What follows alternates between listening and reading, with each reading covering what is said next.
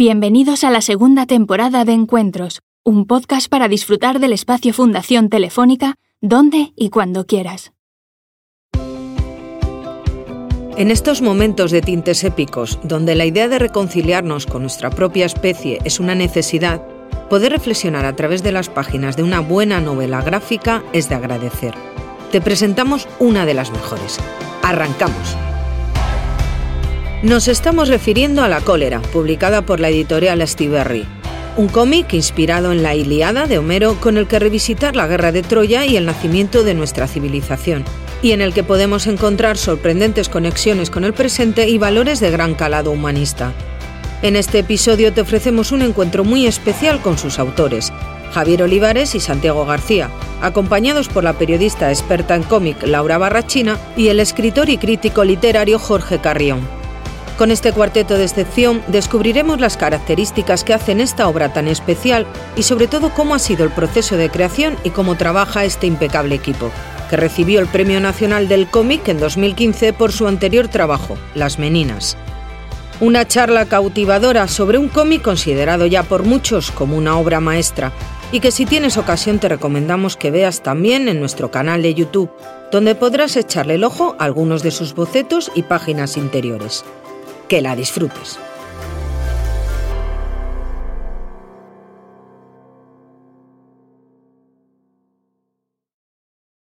Hola, bienvenidos al auditorio virtual de la Fundación Telefónica en el que celebramos hoy un encuentro con motivo de la cólera que está editado por Astiberri, una revisión muy particular de la Iliada, del mito de Aquiles. La cólera es el nuevo cómic de Javier Olivares y de Santiago García, del guionista Santiago García y el dibujante Javier Olivares, aunque sé que a ellos esta distinción, como si fueran trabajos compartimentados, no les acaba de gustar. Pero bueno, esa puede ser una de las cosas de las que hablemos con ellos hoy en este encuentro del trabajo que ha vuelto a unirlos después de las Meninas, con el que ganaron el Premio Nacional de Cómic en 2015.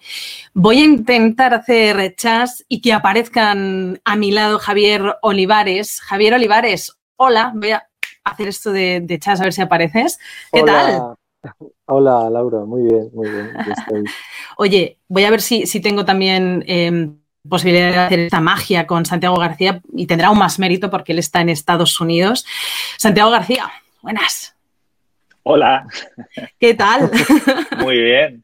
¿Qué tal? ¿Cómo me y por otro, por otro lado también nos va a acompañar otro magnífico escritor, novelista, ensayista, crítico, guionista de cómics, que es Jorge Carrión. Hola, Jorge. Hola, ¿qué tal? ¿Cómo estáis? Aquí todos reunidos. Hola. Jorge además eh, sostiene que, la cólera es ya canon, que es obra cumbre, maestra. Mm, yo también lo sostengo. Cuéntanos eh, por qué, para introducirnos un poco y poner los dientes largos a quienes, eh, a los espectadores que todavía no hayan leído la cólera, que no la hayan visto. cuéntanos, háblanos un poco de, de Santiago García y de Javier Olivares y de la cólera.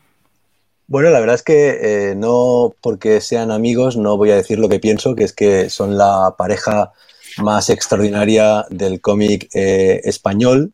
Y eh, La cólera es el tercer libro que hacen juntos, la tercera novela gráfica. La primera fue El extraño caso de Dr. Jekyll y Mr. Hyde, eh, un álbum breve pero ya muy sofisticado sobre el famoso libro de, Stevenson, una adaptación muy personal de la novela de, de Stevenson.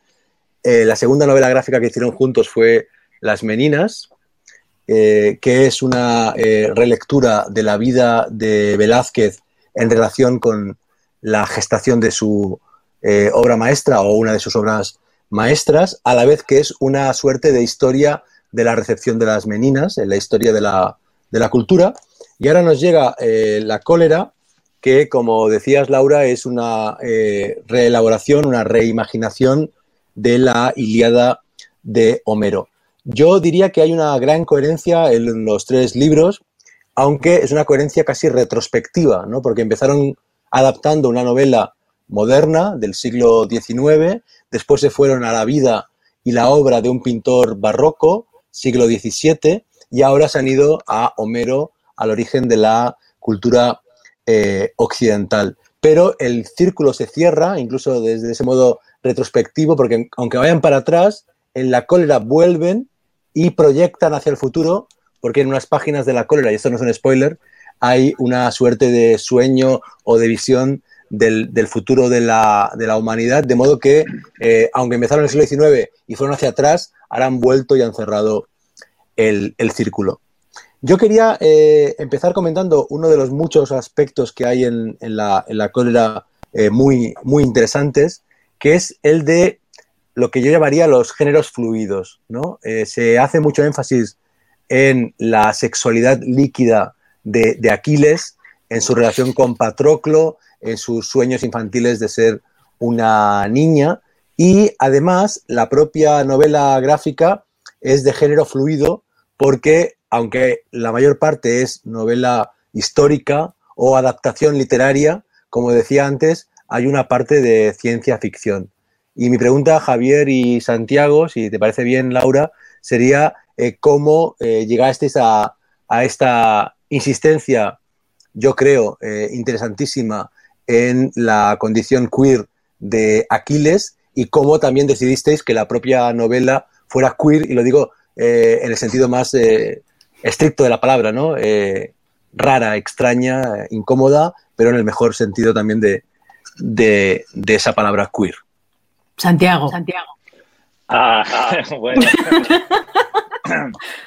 no, no es, bueno, primero de todo, saludaros a todos. Gracias y por, por, estar aquí con nosotros. Estoy encantado de que nos podamos ver así virtualmente. Y bueno, eh, la verdad es que has dicho un montón de cosas, Jorge, que me ha hecho pensar mucho mientras, mientras las comentabas. Esto que preguntas del género, eh, para mí es muy importante. O sea, creo que tiene que ver con, evidentemente, yo creo que leyendo el libro tiene mucho que ver con, el tema más general de, de, la construcción de nuestra civilización y, claro, una de las bases la definición de género que escribe también papeles y roles a la, a la sociedad e incluso es una distinción que, que no es eh, simplemente de sexo, evidentemente es una distinción que siempre ha sido clasista y que forma parte esencial de, de, cómo está constituida la civilización que, que nace de, de, los griegos, ¿no? Eh, y tiene mucho que ver también con, bueno, pues con un montón de cuestiones que tienen que ver con la violencia y el privilegio y, todo esto, que, son cosas que están ahora. ¿Cómo se llega uno a empezar a plantear cada vez más estas cuestiones? Bueno, pues eh, para mí, por ejemplo, eh, es, es, un tema que hace ineludible desde el momento en que el feminismo en los últimos años ha cambiado mucho nuestro panorama y nuestra forma de enfocar las cosas. Cosas que antes nos pasaban desapercibidas o que no habíamos reflexionado, pues gracias a cómo se ha ido remodelando todo este paisaje, de pronto te las empiezas a plantear y a, buscar. ¿Lo buscamos deliberadamente? Eh, para mí no. Fue algo que apareció de forma natural. ¿Por qué? Porque el momento de poderte a, a, documentarte y a investigar un poco en Aquiles, en toda esta historia, pues es cuando de pronto me encuentro, sin haberlo esperado, con toda la historia de cuando está eh, escondido en el reino de Licomedes para evitar que vaya a la guerra, que de hecho es, no es tampoco una historia que debería ser tan, tan desconocida cuando eh, es la historia de un cuadro de Rubens que está en el Museo del Prado, de los más importantes, no muy lejos de donde están las Meninas, de hecho. Y que no es una historia que esté en la Iliada, pero sí es una historia que forma parte de digamos, del ciclo del ciclo de Aquiles. Y claro, luego está toda la cuestión de la relación con Patroclo, que enlaza pues un poco con la interpretación de ya que tenemos histórica de la, de la sexualidad de los griegos, que bueno, ya sabemos que es un tema muy complejo, que se ha debatido durante muchísimo tiempo y que en el fondo solamente lo interpretamos en cada momento como proyección de, lo que nosotros pensamos, ¿no? de nuestras costumbres y usos sexuales de, cada instante. Todos los que te pueden hablar en un momento de homo socialidad y en otro momento te pueden hablar de relaciones eh, de un cariz o de otro. Y en nuestro momento a mí me parecía que todo esto encajaba con esta especie de revolución eh, feminista, al menos del pensamiento, y, que, y cómo eso afecta a poner en jaque o a poner en duda los fundamentos históricos de esa civilización europea que nace de Homero, ¿no? que nace, o que por lo menos para nosotros eh, se remonta un poco a Homero. Y de ahí viene. Quería señalar que me hizo mucha gracia porque cuando leíste el, libro me comentaste aquello de que te parecía que nuestro Aquiles eh, tenía mucho de Orlando y de Orlando de, Virginia Woolf y, yo me quedé y te dije, pues no tengo ni idea porque no lo he leído, ¿no? Y después me lo leí y después, después me leí, me leí y me vi la película, que por cierto la película me ha gustado mucho y me pareció, te dije, pues será que Orlando tiene mucho de, de Aquiles, ¿no? En realidad, luego cuando leí el libro me pareció que no tenía nada que ver. Era un concepto bastante distinto, pero me pareció muy interesante. Bueno, o sea, me, me desvío demasiado del tema. Así que, o sea, yo creo que es algo que en el fondo, en el momento en que cuestionas una, un sistema eh, que, que, ha regido durante siglos para ordenarnos, eh, te, das cuenta tarde o temprano de que no basta con ir a, cuestiones simplemente económicas o sociales, políticas eh, o bélicas, sino que debajo de todo también hay una cuestión de identidad sexual que, digamos, eh, sirve de, sustrato para todas estas estructuras que nos están organizando. Y si no atacas eso, no estás. y, como nuestra obra se sitúa en un espacio mítico que es prehistórico en el sentido de antes de la historia, no es, no es, una obra histórica en realidad, es una obra más mítica que, que histórica eh, había que situarse antes de que esa, digamos, esos conceptos estuvieran, eh, digamos, definidos. ¿no? Como estabas, eh, Jorge, aludiendo a, la cólera como cómic de géneros fluidos y Santiago ha hablado de ese fondo. Quizá está bien que Javier responda a lo de géneros fluidos en cuanto a la estructura y en cuanto al, dibujo del, cómic. Javier. Bueno, eh, yo también os saludo a todos. Hola, gracias por, estar aquí y a, los que nos estén viendo. Eh, claro, realmente una de las cosas que más me interesó del libro fue precisamente esa visión, ese planteamiento ¿no? tan, tan abierto y tan estupendo del género y sobre todo tan natural. de hecho, en el dibujo, eh, una de las privilegios del dibujo es precisamente que puedes, ayer se lo contestaba un periodista, ¿no? que puedes jugar con el aspecto de los personajes y puedes hacer que los personajes se mantengan en una especie de, también de tiempo mitológico gráfico, ¿no? en el que no existe, digamos, el género tal cual está dibujado, sino que existen personajes que con muy poco pueden, pueden hacer cualquier tipo de rol. Eso yo creo que es una de las ventajas que, tiene, el dibujo ¿no? y que tiene la novela gráfica a la hora de aportar y de abordar y de enfocar ciertos temas, ¿no?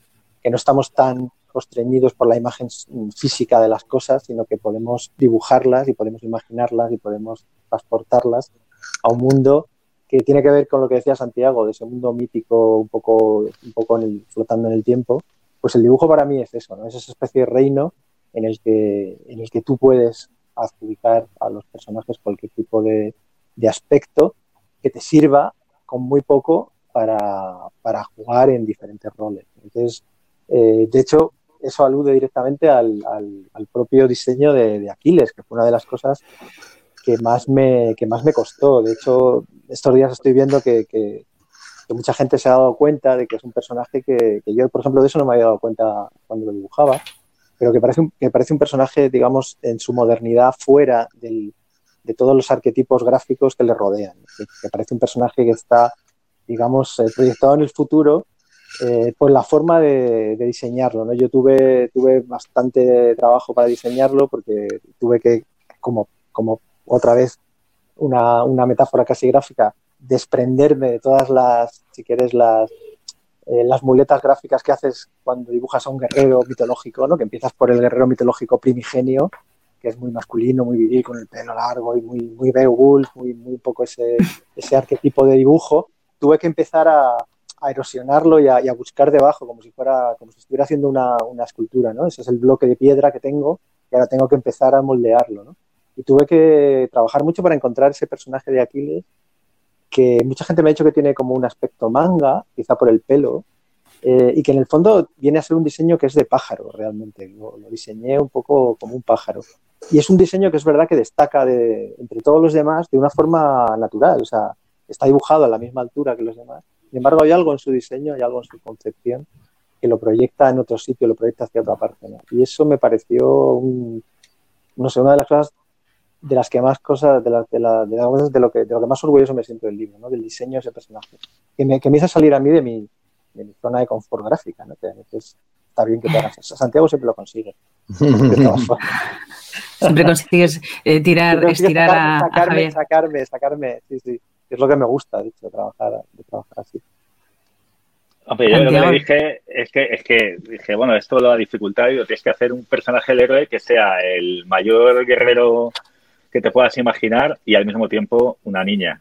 Y te tienes que creer y tiene que ser el mismo. Y ese era el desafío. Y, mm. y yo creo que, que, bueno, no has comentado, ¿no? Pero utilizaste modelo, mm. algún modelo real para Sí, sí, estuve mirando, estuve mirando, me fui a bailarines, me fui a Nureyev, eh, de joven, me fui a, estuve también mirando, eso lo he comentado alguna vez, eh, una de las películas que más me gustan de Fellini, que es eh, el de Camerón de Fellini, y, y, ahí estuve, estuve mirando, Satiricón, perdona, el de Camerón, el Satiricón y estuve mirando los personajes principales, que son una pareja de chicos, que tienen precisamente esa, esa especie de androginia mm, que, que, él lo consigue con pues, con un casting muy ajustado, como hacía siempre Fellini, de hecho. Eh, y claro, yo lo hice un poco a través de mi, de mi dibujo, ¿no? Pero me estuve basando, que eso probablemente por eso también tiene otro aspecto, porque nunca lo hago, casi nunca lo hago, pero esta vez sí que estuve mirando modelos reales, o sea, para encontrar en, los bailarines esa especie de, fuerza, eh, un poco elegante ¿no? que tienen. Y, me basé un poco en ese tipo de, modelos para trabajar el, personaje. Y luego el pelo, el pelo rojo, digamos que no deja de ser también una, un elemento interesante en el libro, ¿no? el tanto, sobre todo el color, el color rojo. Santiago, Jorge, incluso te, digo a ti, cuando digo lo de revisión de, la Iliada, en, en, realidad, ¿cuál fue, Santiago, la chispa? Yo creo que un poco lo explicabas tú, pero ¿cuál fue un poco la chispa eh, de la que prendió este nuevo cómic? Eh, bueno, yo eh, sí, eh, cuando hicimos las merinas, luego tuvimos tuvimos un periodo que afortunadamente tenemos que dar gracias a que tuvo cierto éxito y eso nos llevó a estar un tiempo pues dando talleres, charlas, yendo por muchos sitios, un poco esta, esta, este vertiente titiritera que a veces tenemos los, los autores, ¿no? Que tenemos que, ir llevando nuestra obra por ahí, lo cual es fenomenal por muchos motivos, pero también llega un momento en que nos pasa Javier a mí que decíamos, joder, vamos, o sea, no vamos a hacer nada más nunca porque no tenemos tiempo, estamos muy despistados entonces eh, se impuso un poco la urgencia de hacer algo, lo que fuera, ¿no? Lo que fuera algo rápido, algo, algo breve, algo que fuera inmediato. Y tenía yo una idea muy visual que, partía de la primera página, lo que es una imagen casi de una división de, dos masas por una línea en la que avanza un personaje por la, por la arena, no sé, algo como muy básico, que dije esto, pues pues algo muy sencillo, casi brutal, primigenio, algo para hacer unas páginas y quitarnos de encima y haremos algo más importante luego. Entonces ahí empezamos y salió la colera. Eh, ¿cómo, ¿cómo, llegó esto a, a, la Iliada? La verdad es que ahora mismo no te puedo decir. En el momento en que esos personajes que caminan por la playa se convierten en, en los saqueos y los troyanos, pero en algún momento pasa y empiezas a, acumular el, material, empiezas a, a meterte ya en, en eso y, empiezas a, definirlo. Pero vamos, no fue algo mm, que, que, buscáramos porque, no sé, tuviéramos en la cabeza la Iliada o algo así. Y desde luego hay una cosa que, o sea, nunca fue la idea de vamos a adaptar la Iliada o algo así, porque no es, no es la idea de adaptar, es como, o sea, para mí la Iliada pues es, es como, como un paisaje eh, urbano o campestre, es algo que está ahí, que existe, ¿no? O sea, no, no, necesitamos adaptarlo, eh, forma parte de nosotros, es como hacer una reflexión sobre nosotros mismos. Entonces, en ese sentido, simplemente se trataba de utilizar elementos que aparecen ahí que nos interesaban para contar nuestra historia, ¿no? Hay alguien que me decía, eh, claro, es que sale poco Héctor, y yo, es que no es la historia de Héctor. O sea, es que no, ¿sabes? O sea, si fuera la adaptación de Ailiana, pues a lo mejor tendría que haber sacado a Héctor, pero es que no lo es. Es, es una. Es, es la Iliada. Para, entiendo que cuando se habla de adaptaciones, hay veces que uno adapta obras contemporáneas o poco menos y, y, de alguna forma estás como atado por el conocimiento directo que tienes del entorno, el contexto y la mentalidad que tenía el autor que ha hecho esa obra y en cierta manera parece que estás limitado a de alguna forma trasladarla a, a, otro medio, si es que eso se puede hacer, que es una discusión también distinta. Pero cuando hablamos de algo como la Ilíada, está tan lejos de nosotros y al mismo tiempo está tan dentro de nosotros, que realmente es, yo entiendo que es un material que no está ahí para volver a contarlo una vez más, sino para eh, reflexionar o sacarlo o, ver qué tiene que ver con nosotros, ¿no? Es algo, es algo casi íntimo y personal, aunque, aunque no lo hayamos leído. Forma parte de nosotros. Me parece muy curioso eso que dices de íntimo y personal, porque no sé, Jorge, si tú estarás de acuerdo en que la cólera, a pesar de ese retrato personal e íntimo que ellos hacen o, o revisitan, es una obra política. Sí, claro, es que cuando Santiago hablaba de la playa, yo automáticamente pensaba en las islas griegas a las que llegan los refugiados sirios, ¿no? Y de hecho hay un momento muy importante de la cólera en, la, en el cual se afirma que lo que está pasando ahora, eh, los protagonistas son los hijos de la cólera, ¿no? De, de Aquiles. Y ahí hay una conexión muy fuerte con el presente que ellos, de un modo muy inteligente, la llevan al futuro, ¿no? La llevan a la especulación y a la anticipación. Entonces, mi pregunta sería esa, si esa playa puede ser la playa del exilio y de los refugiados de nuestra época, por un lado, y por otro lado, Javier, si crees que esa playa en el fondo está muy, muy presente en las texturas del libro. Yo creo que en el libro predominan las texturas de, la arena, de la sangre y de, la noche, ¿no? del cielo estrellado. No sé si estáis de acuerdo en estas dos observaciones. Eh, bueno, sí, yo, yo, creo que realmente estábamos un poco también, yo creo que como autores, eh, te pasa que empiezas a, percibir que están ocurriendo cosas eh, fuera de ti o dentro de ti o en la, en la, sociedad que te rodea que, te están influyendo de forma inconsciente. Probablemente, de hecho, en, las, viajes esos que comenta Santiago, en el coche hablábamos de temas y tal, y sí recuerdo hablar de, todo lo que estaba pasando, ¿no? de Europa como, como idea, como construcción, de, que se sigue hablando de ella, ¿no? Y ahora mismo mucho más, ¿no? Entonces yo creo que también eso empezó probablemente a, bueno, a hacer su, a hacer su trabajo en, nosotros y a, intentar, digamos, unirlo con esa imagen que Santiago convocó de pronto del personaje, ¿no? Yo creo que esa realidad acabó, acabó por unirse o acabó por aparecer como, como un reflejo de muchas de las cosas que, que contaba Homero, ¿no? Y claro, yo cuando recibo el guion y ya nos ponemos a trabajar, eh, mi planteamiento es un poco el mismo, ¿no? De cómo, cómo reflejo yo eso, cómo reflejo, no, no, tanto reflejar ni contar esa historia de forma literal, ni siquiera de forma históricamente adecuada, que yo creo que eso no, no existe realmente cuando te pones a hacer dibujos, estás traicionándolo todo el rato, sino, sino que me di cuenta de que, de que este libro, igual que Las Meninas, requería una estructura de negros que me recordase o que me, o que me llevara, y que de hecho, de hecho lo hice así, al siglo de oro, ¿no? Y a lo que, a lo que las meninas como cuadro tienen que decir. Aquí lo que fui fui a la base, a la base de, la iconografía griega, ¿no? A, los, a las vasijas, a las, a las paredes, a los frisos. Y todo eso para mí tenía un componente de arenoso, de roto, de, antiguo. Y claro, lo trasladé gráficamente, intenté que eso estuviera como, como parte de, para mí eso es documentación, por ejemplo. Es curioso porque para mí la documentación no es la espada correcta, ni el, ni el arnés adecuado, sino, sino para mí la documentación es más bien lo que dice Jorge, ¿no? Esa, esa arenosidad que nos lleva a ver, como, a ver nuestro libro como si estuviera pintado en una vieja pared de, una, de un templo medio derruido en Grecia, ¿no?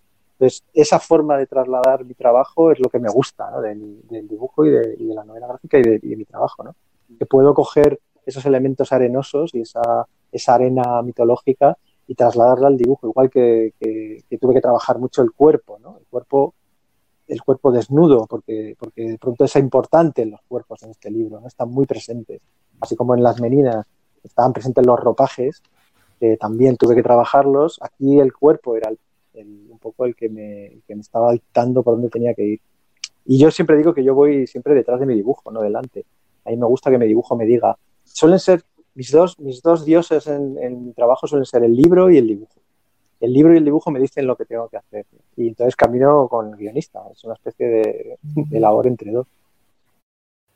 Qué interesante esa idea, Javier, de, que eh, los libros eh, y los dibujos eh, te, guíen ¿no? y te dejes llevar por ellos. No sé, Santiago García, ¿cómo ves tú la posibilidad de decir que la cólera sea una obra política que habla de nuestra situación de hoy en día y ese paralelismo ¿no? de, esas islas griegas y la situación actual que, tenemos ¿no? con, con los refugiados, etcétera? Bueno, sí, o sea, esa es una voluntad expresa y lo que ha comentado Jorge también me ha hecho pensar en algo que estábamos hablando antes, cuando os decía que, bueno, que en realidad no sabía muy bien cómo se producía el paso de, la playa a, la Iliada. En realidad sí que eh, es cierto que en realidad el paso no es, eh, o sea, yo no llego a la cólera por la Iliada, yo llego a la Iliada por la cólera. Es decir, lo que me interesa es el tema de, la cólera, ¿no? De alguna manera eso era lo que tenía en la cabeza, no, no la Iliada, que no es que sea una cosa que tenga constantemente presente. Entonces lo que ocurre es que cuando empiezo eh, el proceso un poco de empezar a, indagar, a profundizar en el tema y toda esta cuestión de, la cólera, sí que llego a, a, un libro de Peter Sloterdijk que es Ira y Tiempo que además tenía todo para atraerme porque toca dos de los temas que más me, interesaba en el título directamente, que este es el, el libro que, que, de alguna forma plantea esa relación entre la ira, la cólera de Aquiles como origen de la civilización europea. Pensando en esto, pensé en otro libro que reciente que para mí eh, era muy importante para entender un poco el concepto de Europa, de lo que estaba pasando ahora, que es un cómic, que es La Grieta, de Guillermo Abril y Carlos Espotorno, que salió hace unos años y que me pareció un libro eh, fantástico que trataba un poco todo este tipo, este tipo de cuestiones y que tenía en su centro, eh, yo creo, un poco la cuestión de los, de los refugiados.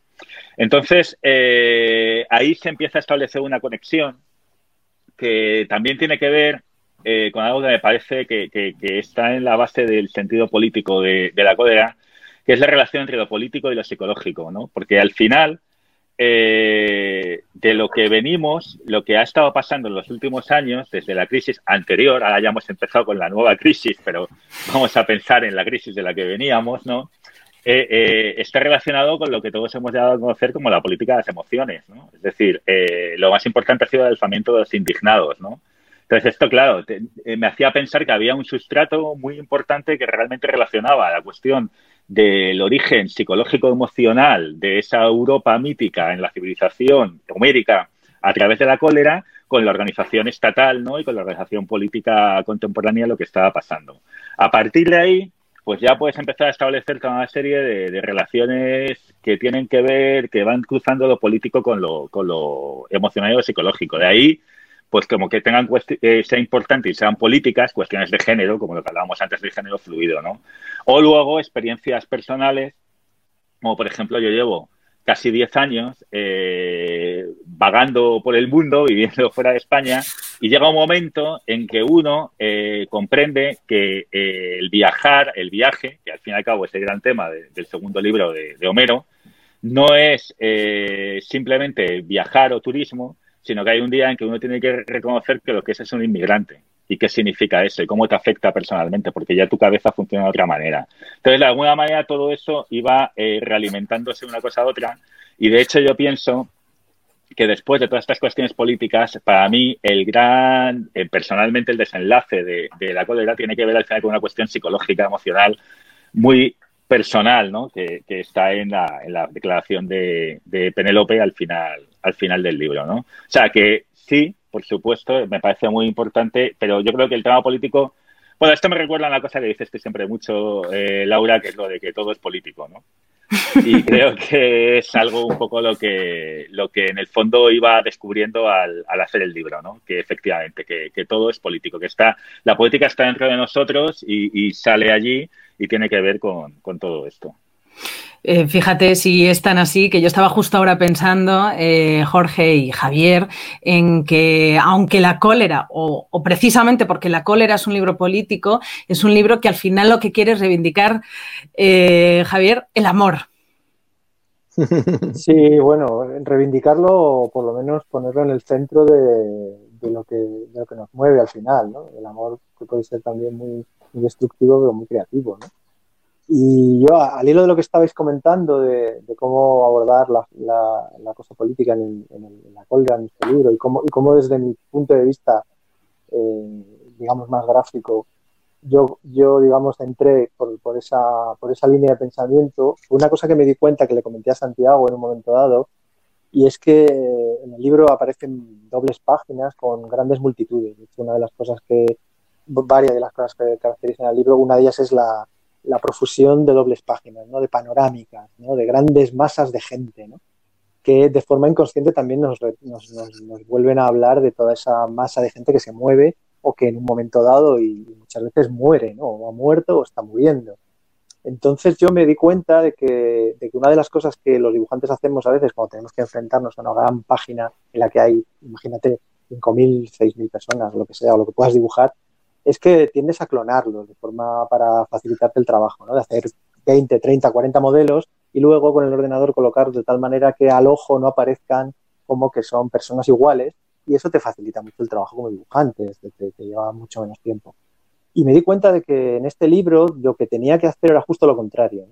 Cada vez que aparecieran toda esa multitud de personajes, dedicarles a cada uno de ellos el tiempo que se merecía y dedicarles a cada uno de ellos el espacio y, la, digamos, y trabajar en su fisonomía de forma diferente. Eso me dio mucho más trabajo, pero de alguna manera para mí fue como, como una especie de, ejercicio mental de, conciencia, ¿no? Tener que dibujar uno a uno a todas esas personas y darme cuenta de que todos ellos son diferentes, era para mí una de las cosas que me entroncaba con, la, con una de las ideas fundamentales del libro, ¿no? De que esos son personas, de que esa persona es una persona y a esa persona le pasan cosas que también Homero lo dice cuando a sus guerreros, habla no solo de ellos, sino de sus descendientes, de sus padres, hace especie a veces de microbiografías, eh, casi en el instante de que el guerrero está, eh, entre, que, entre, que, el guerrero está atravesado por una lanza y cae al suelo, muchas veces Homero introduce esas pequeñas biografías que son muy bonitas y que nos vienen a hablar de lo mismo, ¿no? que no son personajes anónimos, que no son cosas que caen, no son números, ni siquiera son, no sé, menas, no, no, no, no es eso son personas, tienen un nombre, tienen una... Entonces, todo eso para mí fue un ejercicio de conciencia salvaje. Lo dije Santiago, digo, es que debería ser casi un ejercicio, ¿no? De dibujar todo esto te, da, te, pone delante del problema de una manera mucho más, mucho más directa, ¿no? Y yo creo que el lector eso también, eso digamos, no debería verse como un ejercicio, eh, no, no, deberías ver los engranajes, sino que el lector lo que tiene que hacer es tras, que, lo, que, lo, que lo transmita, ¿no? Que de alguna manera el lector lo intuya y que se dé cuenta de que toda esta masa de gente son personas diferentes y lo vea así. Y de alguna manera se, no sé, como que se dé cuenta, ¿no? Y me pareció, me pareció que además, eh, me parece que fue Cristina Durán que dijo que hizo lo mismo con la plaza de Valencia que dibujó en el, en el día 3, ¿no? que se dio cuenta de que, de que dibujarles a, todo, a todos ellos era una manera de dedicarles el tiempo que se merecían. ¿no? También me, hacía gracia, eh, eh, en relación a esto que estábamos diciendo, eh, la idea de que la Ilíada es al final la historia de un grupo de hombres que llegan en barco a una playa y quieren entrar a una ciudad y no les dejan. Y les están, les están rechazando. Y además es una idea de un choque entre un grupo que viene de una cultura que viene de Occidente y otra de Oriente.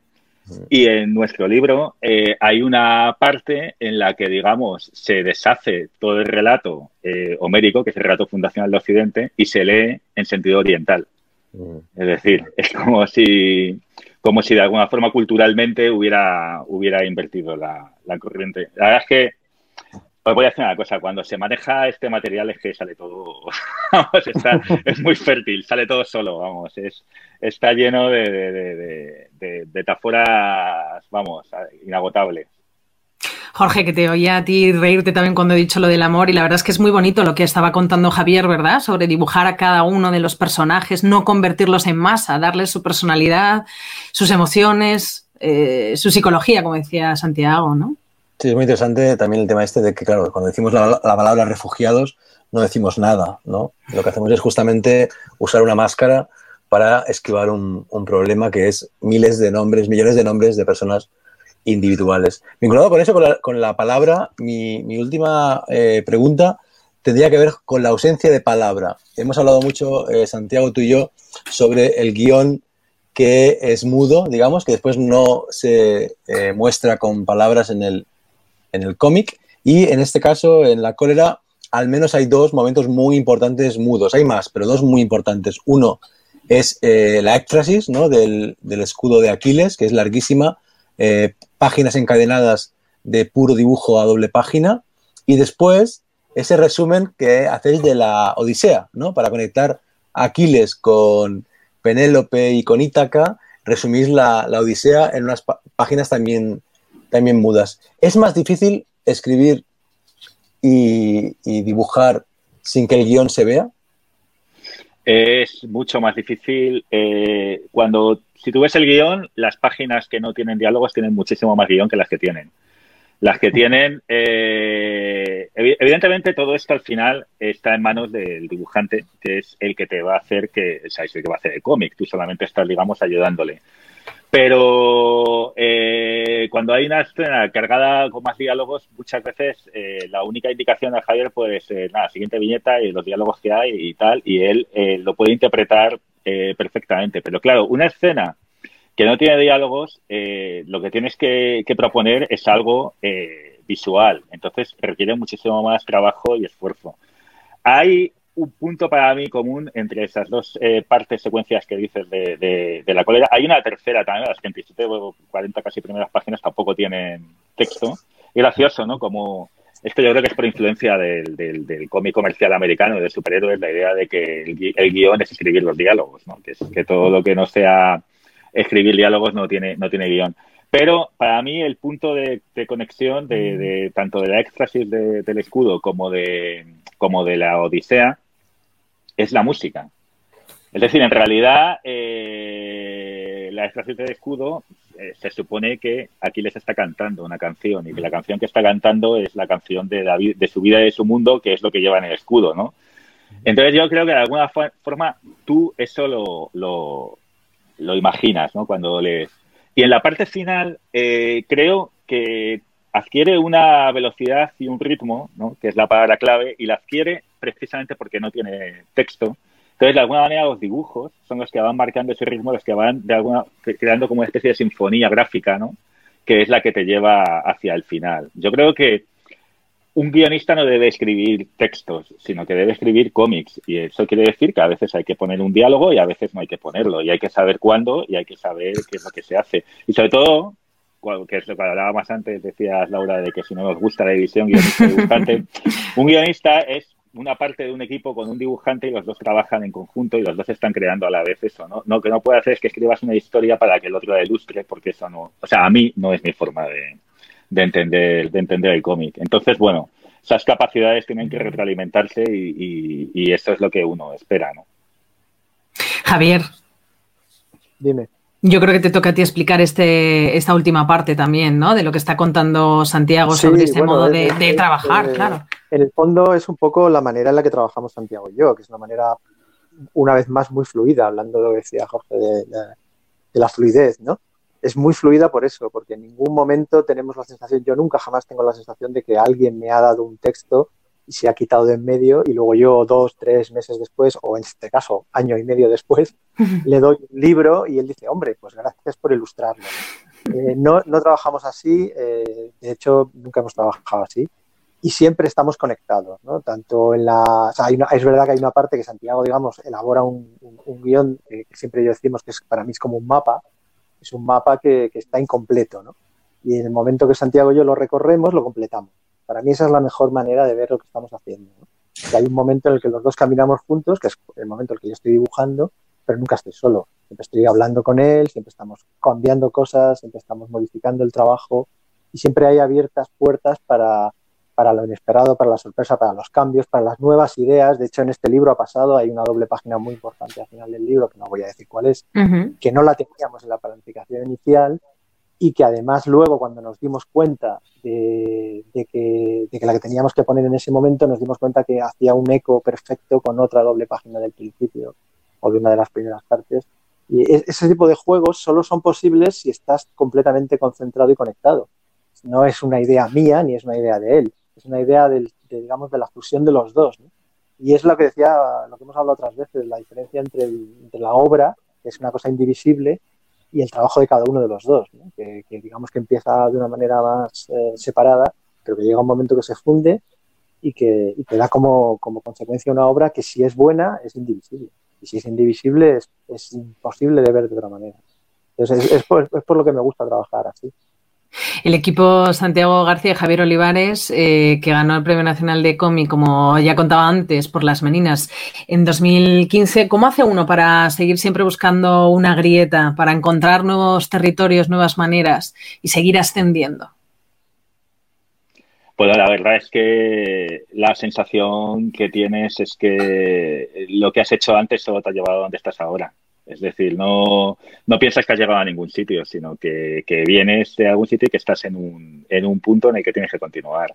Entonces, eh, no sé, mm, piensas que has hecho la cólera porque antes hiciste las medinas y que después de la cólera vas a hacer otra cosa porque has hecho la cólera y esa es tu única voluntad.